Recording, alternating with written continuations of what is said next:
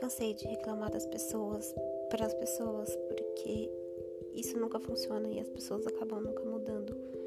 E isso só me desgasta. Então, eu resolvi reclamar das pessoas para mim mesma nesse podcast, para eu pelo menos conseguir desabafar e falar sobre as pessoas e sobre a minha vida e às vezes só falar sozinha mesmo.